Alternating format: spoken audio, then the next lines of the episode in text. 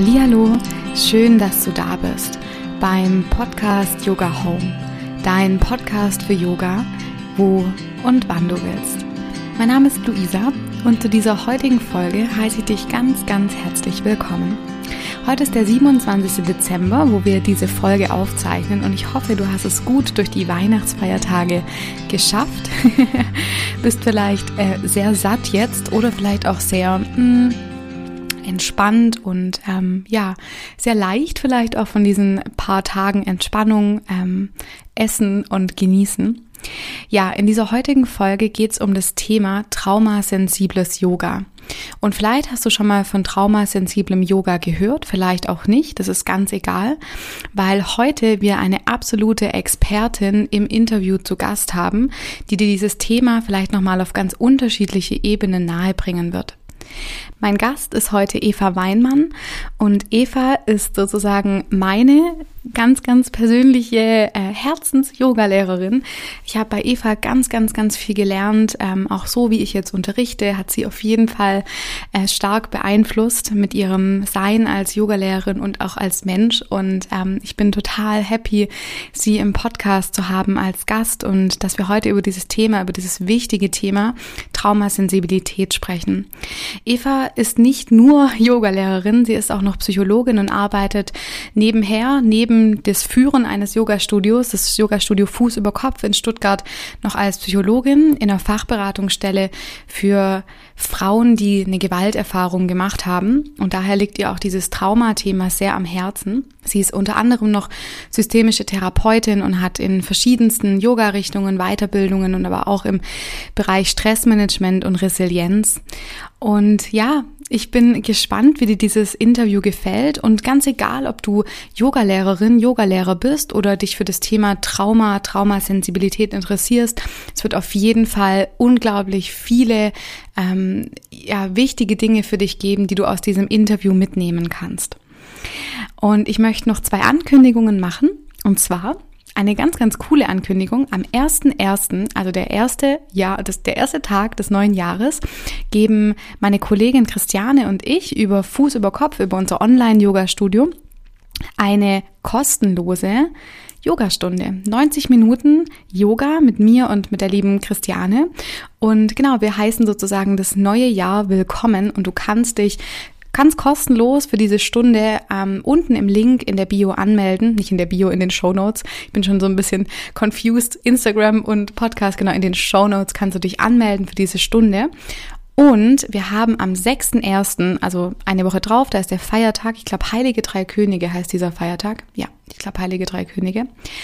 Machen wir mit meiner lieben Kollegin Martina, machen wir einen Detox-Workshop. Genau, Let's Detox am 6.1 zweieinhalb Stunden mit Theorie und Praxis, einer ganz kraftvollen ähm, Yoga-Praxis, um so diesen Detox im Körper anzuregen. Du wirst von uns ganz viel Input bekommen, auch in Bezug aufs Nervensystem und die Ernährung.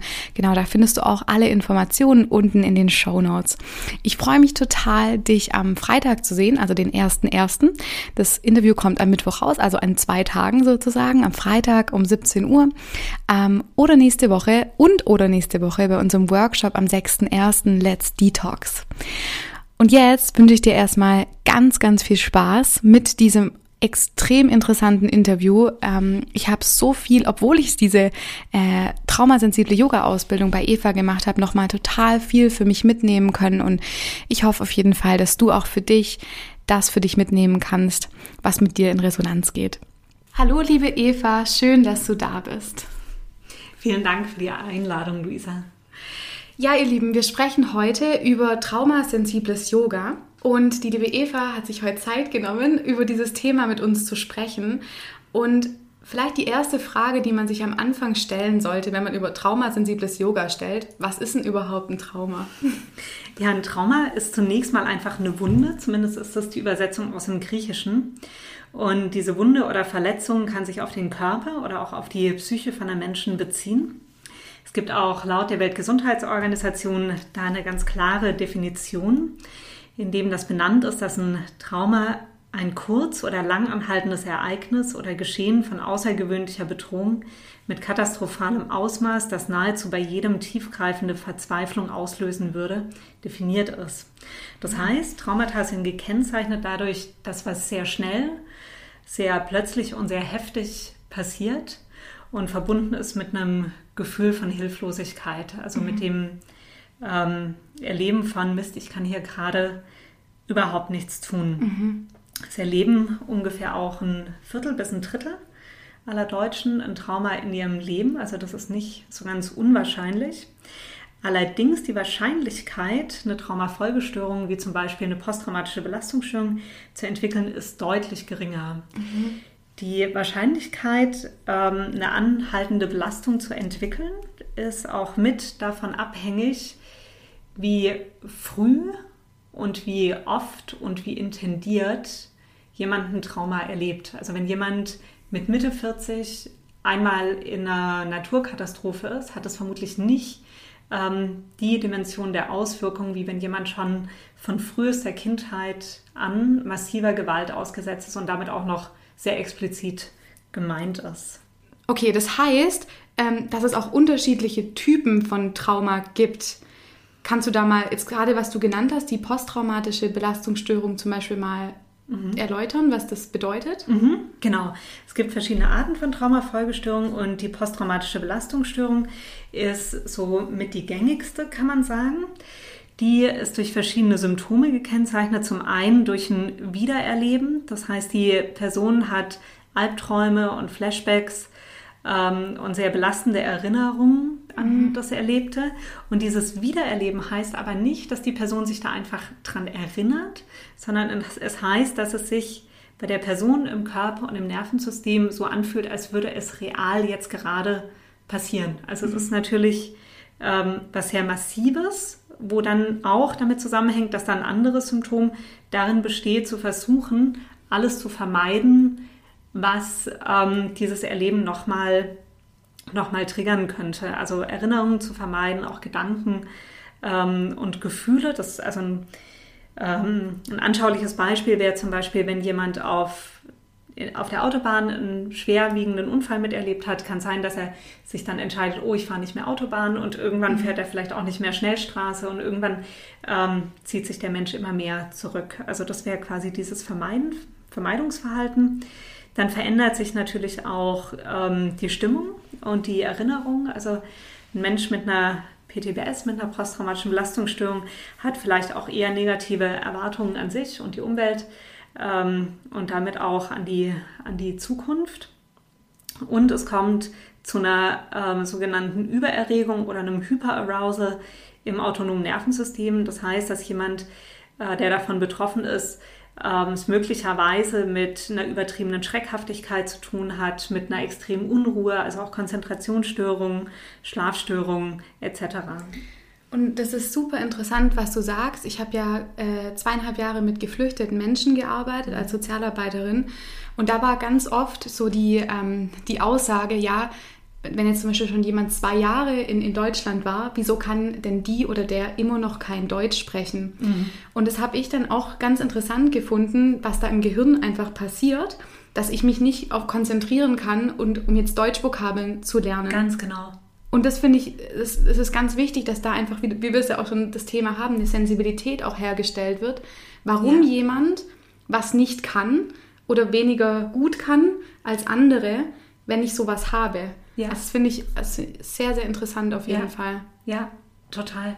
Weil gerade auch geflüchtete Menschen vielleicht von ihrem Erleben manchmal nicht so sehr im Leben, sondern gefühlt noch im Überleben mit drin sind, in dieser ganz hohen Erregung, in dieser ganz großen Anspannung. Mhm. Und das ist kein Zustand, in dem man lernen kann. Mhm. Das weiß schon jeder Mensch, der mal eine gewisse Zeit lang unter einem ähm, unter einem sehr anstrengenden Chef gearbeitet hat, dass mhm. es dann irgendwann schwierig ist, sich auf die Arbeit zu konzentrieren, ja. wenn man in so einer permanenten Anspannung ist. Ja. Und wenn du jetzt sozusagen hier die Expertin für traumasensibles Yoga bist, wenn du, du unterrichtest ja schon 13 Jahre Yoga, Wahnsinn, 13 Jahre, wie bist du denn überhaupt dazu gekommen, dieses traumasensible Yoga in deinen Yoga-Unterricht zu integrieren? Das war eigentlich total zufällig an der Stelle. Äh, ich habe mal fast zwei Jahre in San Francisco gelebt, zum einen um zu studieren und dann habe ich noch ein Jahr dort mein Praktikum gemacht, das ich fürs Studium brauchte, im Frauengefängnis. Und ähm, im, im, Gefängnis in den USA ist es so, dass da ganz viele Menschen auch sind, die aus so Gangstrukturen kommen, also die mhm. zwar natürlich im Gefängnis sind, weil sie Täterinnen waren, aber die waren zunächst mal meistens auch in, ähm, in sehr vielen Opfersituationen, kann man so sagen, so wie sie aufgewachsen sind. Und ich habe in einer, in einer Zelle gearbeitet, die äh, vielleicht für uns unvorstellbar groß ist. Also die fast so zwischen 50 und 80 Menschen. Und da habe ich wahrgenommen, dass es viele gab, die in einer extremen Überanspannung waren und in der Wut und in der Aggression und laut waren und ganz viel Unruhe hatten. Und es gab aber auf der anderen Seite auch viele Frauen, die eher in der Apathie und in der Depression waren und Menschen, die aber auch so geswitcht haben, die am einen Tag so waren und am anderen mhm. ähm, so.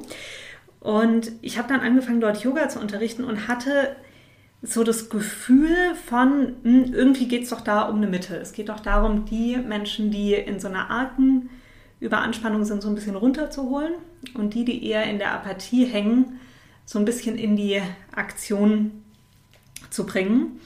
Ähm, und das war was, was sich relativ intuitiv gezeigt hat, anhand von dem, was ich einfach auch an sehr vielen Menschen habe beobachten können dort. Und ich habe dann erst später gelernt, dass es dafür auch einen Fachbegriff ähm, gibt. Es gibt nach dem Wissenschaftler Dan Siegel das sogenannte Toleranzfenster.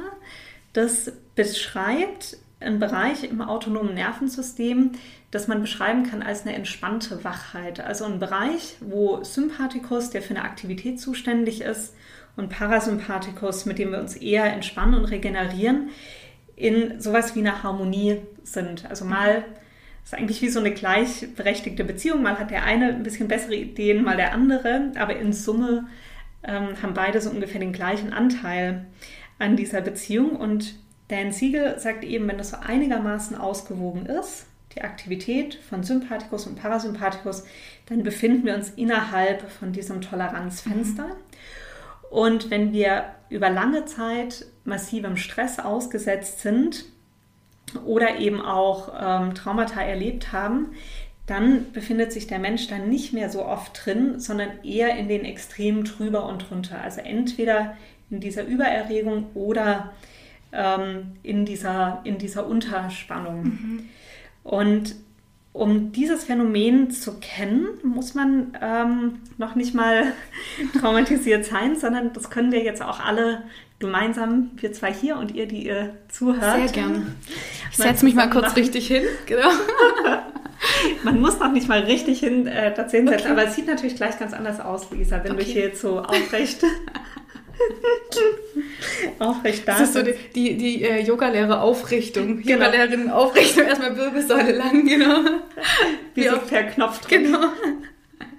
genau.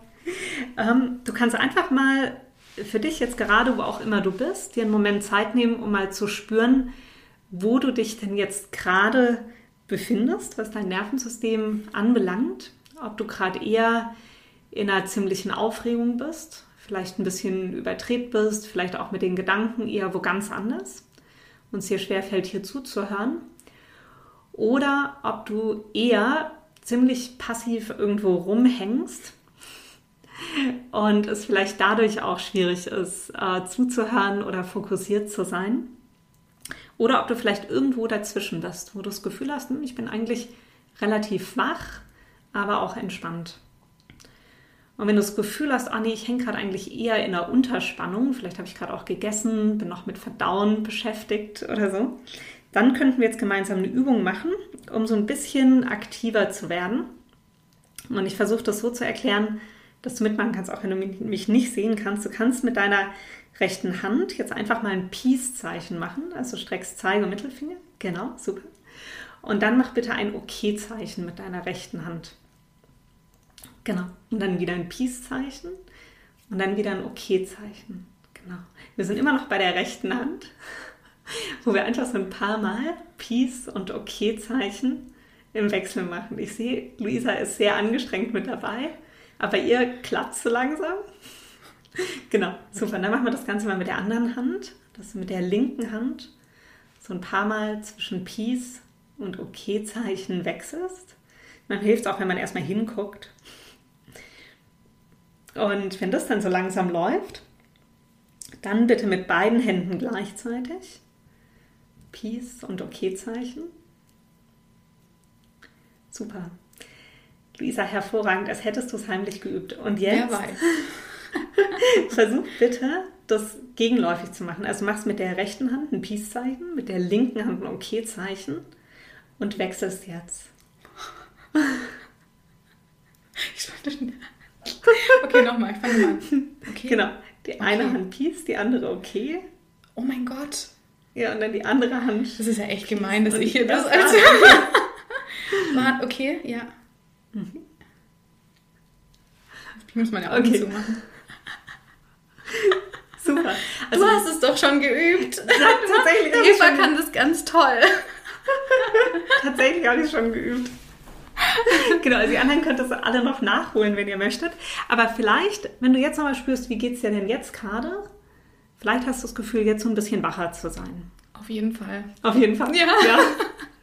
Wohingegen, wenn du von der anderen Seite des Spektrums kommst und eher das Gefühl hast, boah, ich bin gerade in einer totalen Anstrengung und Aufregung, könntest du jetzt einfach ein paar tiefe Atemzüge nehmen und dich mehr auf die Ausatmung konzentrieren. Das sind Übungen, mit denen man jetzt nicht ein Nervensystem ausbalanciert, das total dysreguliert ist, aber die man so im Alltag relativ leicht für sich anwenden kann. Indem man immer wieder anhält, sich selber fragt, hm, wo bin ich denn gerade? Bin ich gerade in so einer entspannten Wachheit? Bin ich eher in einer Übererregung oder eher in einer, in einer Untererregung? Und du hast jetzt gerade dieses dysregulierte Nervensystem angesprochen. Wie können wir uns das vorstellen? Hast du da ein Beispiel? Ja, da gibt es einige Beispiele dazu. Ich hatte zum Beispiel eine Frau im traumasensiblen Yoga, die ähm, kam und war total niedergeschlagen, hatte überhaupt keine Kraft, ähm, gefühlt von außen sichtbar und meinte auch, hier wird es überhaupt nicht gut gehen. Sie hatte gerade ein Mitarbeitergespräch mit ihrem Vorgesetzten und ihr ist klar, dass sie gar nicht geeignet ist für den, für den Job und ihr das alles zu viel ist ähm, und sie sich jetzt gerade noch so mit letzter Kraft hierher geschleppt hat in diesen Kurs. Also ihr hört's raus, da haben wir es eher mit so einer Unterspannung und auch so einer gewissen Resignation zu tun, aber sie hat es noch in den Kurs geschafft. Und wir haben dann im Kurs in der Stunde selber einiges gemacht, was für sie verhältnismäßig kraftvoll war, wo man auch die Muskulatur deutlich spürt. Und die Frau hat wutentbrannt nach der Stunde die Räumlichkeiten verlassen ähm, und hat mir dann danach auch eine Mail geschrieben, hat gemeint, die Wut, ähm, es hatte nichts mit mir zu tun, aber sie hätte allein dadurch, dass sie so arg in die Kraft gekommen ist, gemerkt, dass eigentlich Wut die angemessene Emotion gewesen wäre, als ihr Chef sie so runtergemacht hat. Ähm, und da merken wir einfach, sie ist von der einen Seite des Nervensystems, also von dieser eher apathischen Seite, nicht nur in was Kraftvolles gekommen, sondern auch darüber hinaus in ähm, eine, ziemliche, eine ziemliche Erregung. Aber das ist auch der hilfreiche Weg, um diese Kraft dann auch nutzen zu können, um sich mit der auch zu verbinden und zu sagen, okay, ähm, entweder jetzt im Nachhinein oder beim nächsten Mal nutze ich diese Kraft, um besser für mich einzustehen. Was ja dann auch über mehrere Lebensbereiche dann hinausgeht. Durch, Absolut. durch meinen Zugang dann auch zu meinen Gefühlen, die sich auch verändern Absolut. können. Und das Wissen auch, dass ich nicht in dieser Unterspannung beziehungsweise in diesem, in diesem apathischen Hängen bleiben Mhm. muss, sondern ich habe die eigene Kraft, die eigene Ressource in mir, meine, meine Gefühle auch zu verändern. Genau. Zum Beispiel durch Yoga. Genau. Ja, ja. Super. Mhm. Ja, also erstmal wahrzunehmen Ja. und denen auch erlauben, da zu sein. Was ja für manche Menschen oder auch Frauen oder auch gewisse Kulturkreise zum Beispiel auch ganz schwierig ist, zu sagen, Ja. ich zeig mal eine Wut. Da ist Ja. eine Depression kulturell viel mehr akzeptiert, Ja. wie wirklich wütend zu sein. Ja, super spannend. Ja.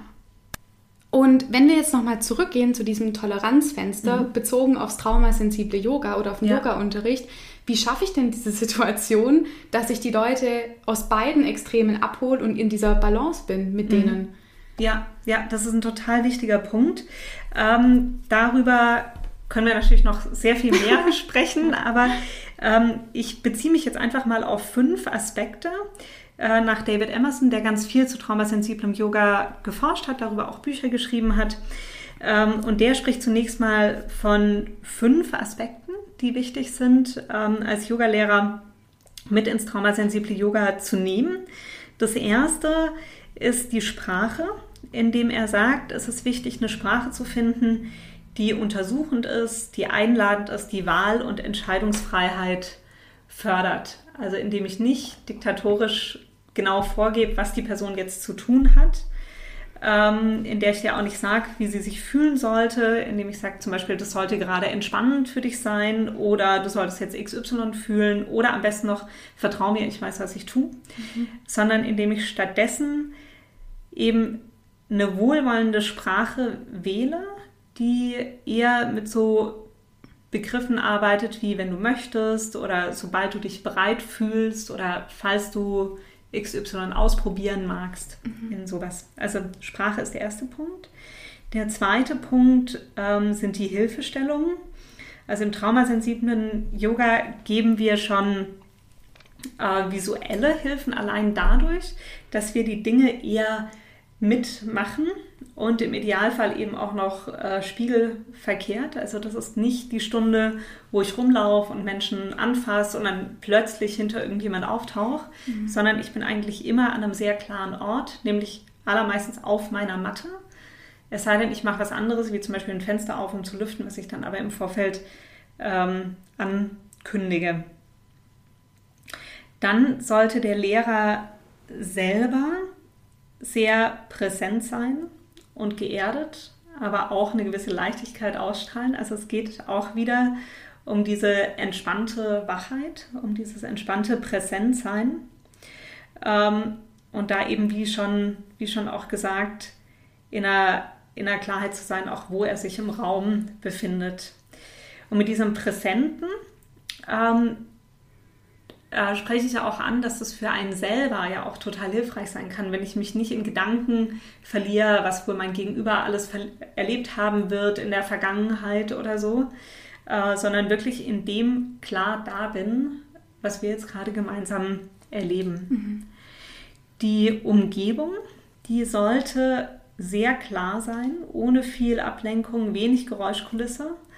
Ähm, Im Yoga arbeitet man ja normalerweise vielleicht auch gerne mit Musik, mit einem helleren und mal mit, mit einem gedimmteren Licht, vielleicht auch mit gewissen Gerüchen und so weiter. Im traumasensiblen Yoga ist es wichtig, das alles stabil zu halten, um keine plötzlichen Veränderungen zu machen. Also ich lasse nicht plötzlich Musik spielen oder mache plötzlich einen Geruch an, wo ich nicht weiß, wie Menschen ähm, darauf reagieren.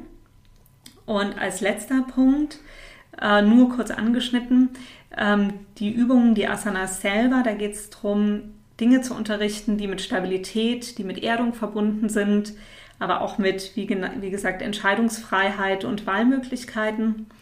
Ähm, Emerson sagt auch, dass es hilfreich ist, zeitliche Angaben zu machen. Also er empfiehlt den Countdown, dass ich nicht hochzähle, wie lange wir in der Haltung sind. Die Person weiß gar nicht, zählt sie jetzt bis drei oder bis 37. sondern dass man runterzählt, quasi von 5 auf 0 und dann weiß die Person, okay, bei 0 ähm, sind wir fertig. Mhm. Und man sollte natürlich eher Asanas wählen, wo wir auf Augenhöhe sind. Also entweder wir stehen alle gemeinsam oder wir sitzen alle gemeinsam. Ähm, und die Personen, die können mich auch immer sehen. Also es ist niemand in einer exponierten Haltung oder in der Kindshaltung mit geschlossenen Augen und äh, der Lehrer steht im Raum. Das, mhm. das wäre das ist so spannend. Das ja. ist so spannend, ja. Also ich wiederhole einfach nochmal kurz die fünf Punkte, mhm. die ihr jetzt habt. Also Sprache, Adjustments, die Qualitäten des Lehrers, die Umgebung des Raumes und die Asanas selber. Mhm. Ja, als ich dann bei dir ja in der Ausbildung war, haben wir uns ja auch damit beschäftigt, sozusagen, was es so vielleicht auch Mythen gibt. Und mhm. bei mir der, erst, die erste, der erste Gedanke, den ich hatte, oh mein Gott, trigger jetzt hier bloß niemanden. Mhm. Und es war ein Gefühl, also das hatten wir dann auch besprochen in der Gruppe, Und das ist ein sehr bedrängendes Gefühl, weil ich dann nicht geerdet und nicht präsent bin. Wenn ich mit dem ja. Gedanken schon in der Zukunft bin, um Gottes Willen, was ist, wenn ich jetzt jemand hier trigger? Ja. Und da fand ich es total schön, dass du uns da auch so die Angst dann genommen hast.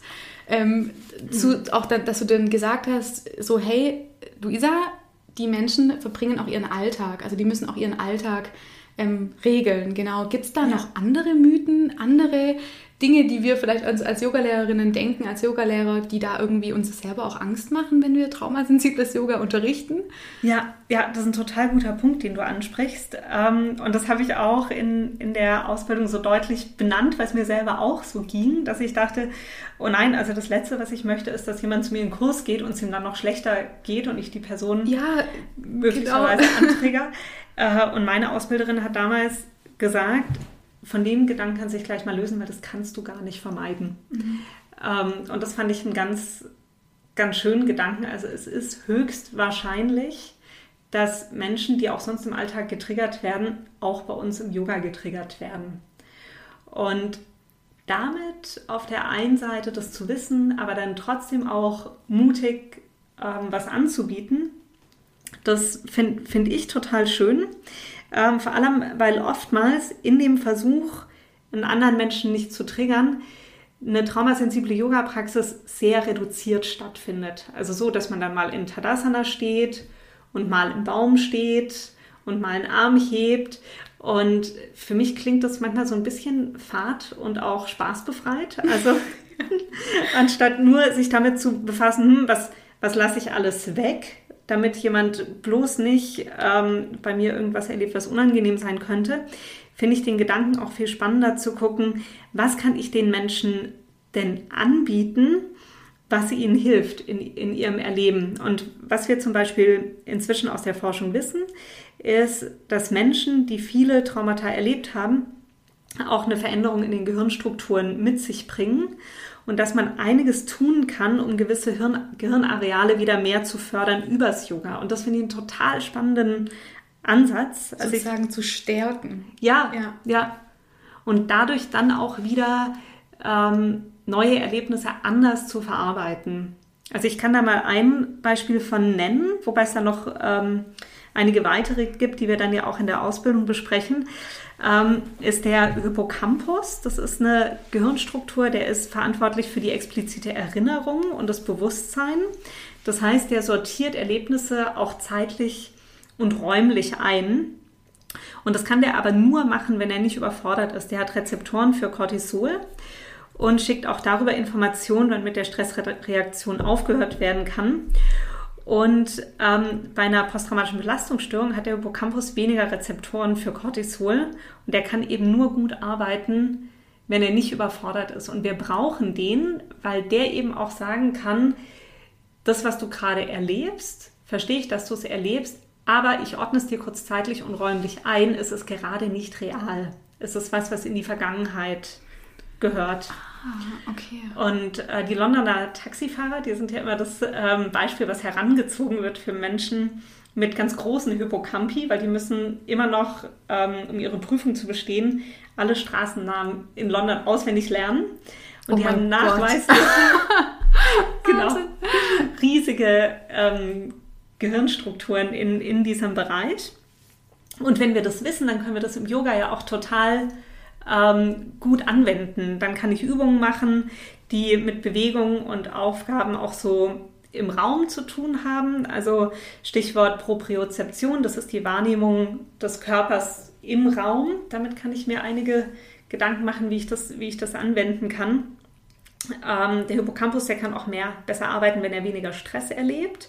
Das heißt, ich würde auch ein Yoga anbieten, was jetzt nicht fancy Sequenzen hier und da hat, sondern was eher auch eine Wiederholung hat und wo auch Pausen ähm, mit dabei sind, sodass die, die Person nicht, nicht überfordert ist. Mhm. Also das ist jetzt nur so ein Beispiel, neben auch noch anderen ähm, Gehirnstrukturen. Und das ist eigentlich der Teil, der mich am traumasensiblen Yoga auch wirklich arg begeistert, weil wie ich jetzt eine Yoga-Praxis reduziere, sodass ich so viel wie möglich die Wahrscheinlichkeit an Triggern reduziere. Also ein bisschen kann ich darauf natürlich Einfluss haben.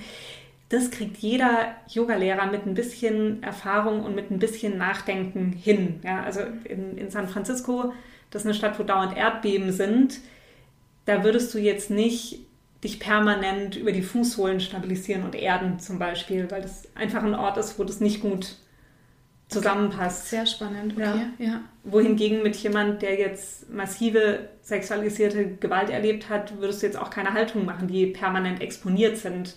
Also, aber nee, das ist was, ja. auf den Gedanken kommt man, kommt man auch selber. Ja.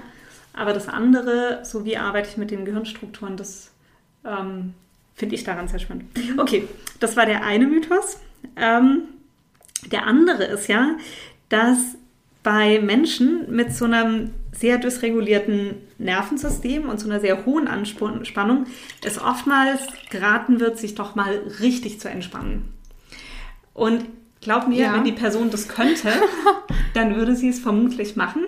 Ja. Aber uns muss klar sein, dass diese Anspannung ja auch ein Schutzmechanismus ist.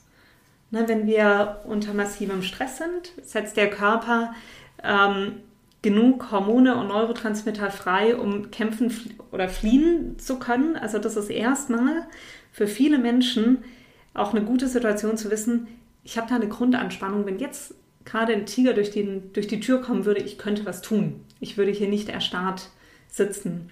Das heißt, der Weg in die Entspannung, das muss ein langsamer und auch sehr sensibler Weg sein. Äh, ich habe mit vielen Frauen zu tun, die in äh, der psychosomatischen Klinik waren, in Traumastationen, wo man mit denen progressive Muskelentspannung und autogenes Training gemacht hat. Und so gut wie alle haben mir gesagt, das ist für sie absolut nichts. Da werden sie quasi gezwungen, ganz arg in die Entspannung zu gehen und das Nervensystem kann das aber nicht aushalten und dadurch geht man nur noch mehr in die Anspannung. Mhm. Und was auf der anderen Seite aber vielen Traumapatienten total gut tut, ist sowas wie Kunst- oder Musiktherapie weil da hat man was zu tun, aber ist gleichzeitig so ein bisschen entspannter. Das finde ich auch einen echt spannenden Aspekt. Ja. Und ähm, noch so ein Mythos, und damit schließe ich dann die Mythen aber auch ab, ähm, ist die Überlegung, dass wenn der Mensch was nur lange genug macht, dass es dann ja auch besser wird oder sich der Körper dann auch dran gewöhnt. Ähm, das finden wir auch im Yoga immer wieder. Patabi Choice hat ja zum Beispiel die Aussagen geprägt, Practice, Practice and all is coming. Ähm, das ist auch eine wunderbare Aussage, die bestimmt für viele Menschen hilfreich ist. Mhm. Wenn man allerdings stark traumatisiert ist, dann ist der Weg nicht der, sich immer wieder massiver Herausforderungen auszusetzen, um dann irgendwann mal damit klarzukommen.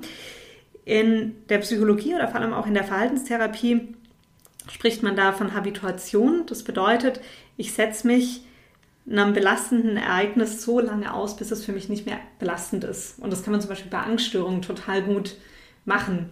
So lange unterstützt, auf öffentliche Plätze zu gehen, bis die soziale Phobie sich abbaut. Mhm. Bei Traumatisierung ist es aber dann eher so, das hatte ich vorhin auch im Rahmen von der posttraumatischen Belastungsstörung benannt, dass es für die Menschen eben nicht nur einfach eine Belastung dann ist, sondern es sich wirklich so anfühlt, als wäre es jetzt nochmal. Das heißt, sie gehen nur immer wieder oh, krass, okay. ja, in den Schmerz ja. und in die krasse Belastung rein, aber dadurch wird nichts, wird nichts besser. Mhm. Genau, da müssen wir andere Wege finden. Wie zum Beispiel das, was du jetzt ja aufgezählt hast, mit genau. das, was Emerson gesagt hat und genau, so, so Dinge dann, dass man das beachtet. Genau. Einfach in seinem traumasensiblen Unterricht, genau. den man dann gibt. Ja. ja, super spannend, auf jeden Fall. Ich habe ähm, eine Frage auf Instagram bekommen zu mhm. diesem Interview. Ah. eine sehr, sehr spannende Frage. Ähm, eine, eine, eine Dame hat gefragt, eine Dame, äh, hat gefragt, was mache ich denn, wenn jemand in meiner Yogastunde sehr weint? Hat das auch was mit Trauma zu tun? Kann das mit Trauma zu tun haben? Mhm. Wie, wie siehst du das mhm. als Expertin? Ich weiß nicht, ob ich eine Expertin zum Weinen während dem Yoga-Unterricht bin. Ähm, ich finde die Frage auch sehr spannend, besonders auch die Antwort, weil ich glaube, ich kann da gar keine eindeutige Antwort mhm. geben. Ich denke, was uns, wenn wir Yoga unterrichten, immer wieder begegnet, besonders wenn wir regenerativere Stunden unterrichten oder auch Yin unterrichten, ist, dass jemand immer mal wieder weint. Ähm, das habe ich selber an mir selber schon erlebt. Ich auch, ja. ja, das habe ich auch an Teilnehmerinnen schon erlebt. Und bei mir hatte das eher was sehr Befreiendes mhm. im Sinne von, boah, ich habe echt lange eine Anspannung mit mir rumgetragen und die löst sich jetzt gerade. Und ich habe das als was sehr Wohltuendes erlebt. War das bei dir auch so? Ja, auf jeden Fall. Also es ist ein, natürlich in dem Moment kurz, ähm, da muss man sich so ein bisschen orientieren, wo bin ich gerade, finde ich immer. Mhm. Und kann ich jetzt so wirklich krass loslassen? Also für mich persönlich, da muss man, mhm. je nachdem, ob es zu Hause beim Online-Yoga ist oder ähm, in einem Raum mit irgendwie mhm. 20 Teilnehmern, hat ja auch sowas mit, wie gehe ich damit um, irgendwie zu tun. Aber ich hatte immer das Gefühl, wenn ich es gemacht habe, ging es mir danach besser. Ja. Weil ich wie was wegschwemmen konnte. Das war mhm. echt ein gutes Gefühl mhm. auf jeden Fall. Mhm. Ah, total schön, ja. ja. So habe ich es für mich auch erlebt. Ähm, ich denke aber, es ist total wichtig, sich die Person, also wenn man Yoga unterrichtet, genau anzuschauen und wenn man sich unsicher ist, sie auch einfach zu fragen, mhm. was brauchst du jetzt gerade? Weil wenn wir jetzt in diesem Trauma-Kontext reden, kann es sein, dass jemand eben doch angetriggert ist durch das, was wir unterrichtet haben irgendein Flashback da ist, irgendwelche Erinnerungen hochkommen und die Person deshalb weint. Aber die sieht dann anders aus. Die ist nicht, so wie du es jetzt beschrieben hast, in einem ruhigen Zustand und man erkennt, bei dem Mensch löst sich gerade was, mhm. sondern der Mensch ist dann eher in einer sehr hohen Anspannung und Anstrengung. Du siehst, der Körper verspannt sich auch eher. Die Person versucht möglicherweise sich unter Kontrolle zu haben und schafft es nicht. Ähm, und da geht es darum, die Person aus der Situation so schnell wie möglich rauszuholen, weil das fürs Nervensystem massiv belastend ist. Mhm. Ähm, und meistens, also meine Erfahrung oder was dabei für mich gut funktioniert hat, ähm, immer ist, die Menschen ins Tun zu bringen und zu sagen, wir beide stehen jetzt gemeinsam aus, auf und du trinkst jetzt mal ein Glas Wasser. Mhm. Oder die Person auch einzuladen, mal kurz rauszugehen, sich im im Bad kaltes Wasser über die Unterarme laufen zu lassen. Und also je nachdem auch, was man für Möglichkeiten hat, ob man jetzt mit den Menschen rausgehen kann oder ob das mhm. jetzt gerade, weil man hier eben auch noch einen Kurs hat, ja. nicht möglich ist. Aber dann würde man gucken, dass man die Situation so schnell wie möglich beendet. Super. Aber im Zweifelsfall einfach auch fragen. Also ja. man muss nicht die Expertin für alles sein, man kann den Mensch vor sich auch fragen. Ja. Ich fand es ganz toll, da wo ich traumasensibles Yoga unterrichte, dass eine Sozialarbeiterin mit in der Gruppe war. Das fand mhm. ich super hilfreich. Also das hat mir einfach geholfen, so eine Sicherheit auch zu mhm. haben, dass wenn was ist, dass die Sozialarbeiterin dann nachgehen kann oder sich dann um die Person kümmert. Das finde ich auch ein Vorteil, wenn man das kann. Ja. Also wenn das möglich ist in, im Rahmen, je nachdem, wie man traumasensibles Yoga unterrichtet, ja dass jemand von der Organisation, meistens macht man das ja in einem Rahmen von einer sozialen Fachberatungsstelle oder in, je nachdem, ähm, dass da jemand da ist. Also ja. das hat mir als Lehrerin, gibt mir das auch eine große Sicherheit. Ja, ja, das ist auch ein wichtiger Punkt, den du ansprichst. Also es ist natürlich ein totaler Unterschied ähm, also es gibt einfach verschiedene Settings, in genau. denen wir traumasensibles Yoga unterrichten können. Es kann sein, dass jemand in unserem normalen Gruppenunterricht auftaucht. Da wissen wir auch gar nicht, dass der Mensch traumatisiert ist. Ähm, oder wir haben tatsächlich einen expliziten Kurs, der, wie du es auch sagst, vermutlich irgendwo angebunden ist.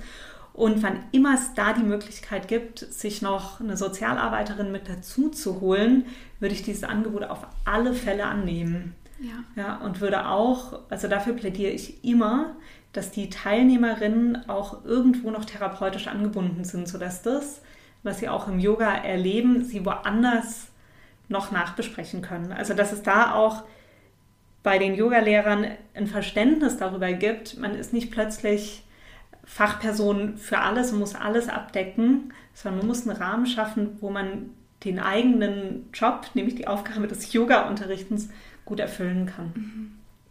Ja, und wie wir das äh, Yoga dann so traumasensibel unterrichten, das habe ich ja bei dir erfahren dürfen in der Ausbildung zur traumasensiblen mhm. äh, Weiterbildung sozusagen.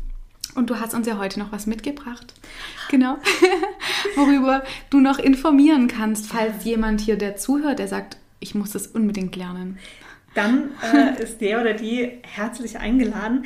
Ähm, du hast es jetzt so als eine, als eine Fortbildung beschrieben. Das ist jetzt vielleicht so ein bisschen hoch angekündigt. Also es äh, nee, also eine Weiterbildung hast du es beschrieben. Genau, es ist einfach eine, ähm, eine, Fortbildung über zwei Tage, die ich am 9.10.01.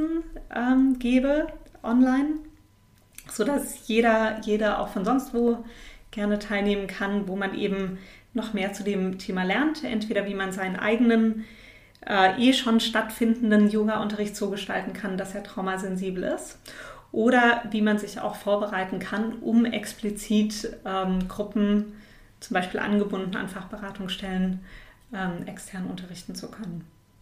Sehr spannend. Das tun wir auf jeden Fall in die Show Notes. Ich verlinke euch alles sozusagen. Und Eva, wenn jetzt jemand dich kennenlernen möchte, irgendwie Kontakt zu dir aufnehmen mag, vielleicht noch eine Frage hat, auch zur Ausbildung, mhm. wie kann er dich denn erreichen oder sie? Dann kann er oder sie mir gerne eine Mail schreiben mhm. an mail at fußüberkopf.de. Mhm. Packe ich auch noch unten rein in die Show Notes. Genau. Okay. Ja, ich glaube, das war jetzt sehr viel mega interessante Info. Danke auf jeden Fall, dass du dir Zeit genommen hast, darüber zu sprechen. Total und ähm, ja, vielen Dank. Ja. Und dann wünsche ich euch allen noch, die jetzt zuhören, einen schönen Tag, egal wo ihr seid. Vielleicht könnt ihr ja nachher nochmal Peace okay üben. Mit Luisa zusammen. Mit mir zusammen, genau. Mal gucken, wie ich es hinkriege später. Und ja, Eva, vielen Dank, dass du da warst. Sehr gerne. Herzlichen Dank dir.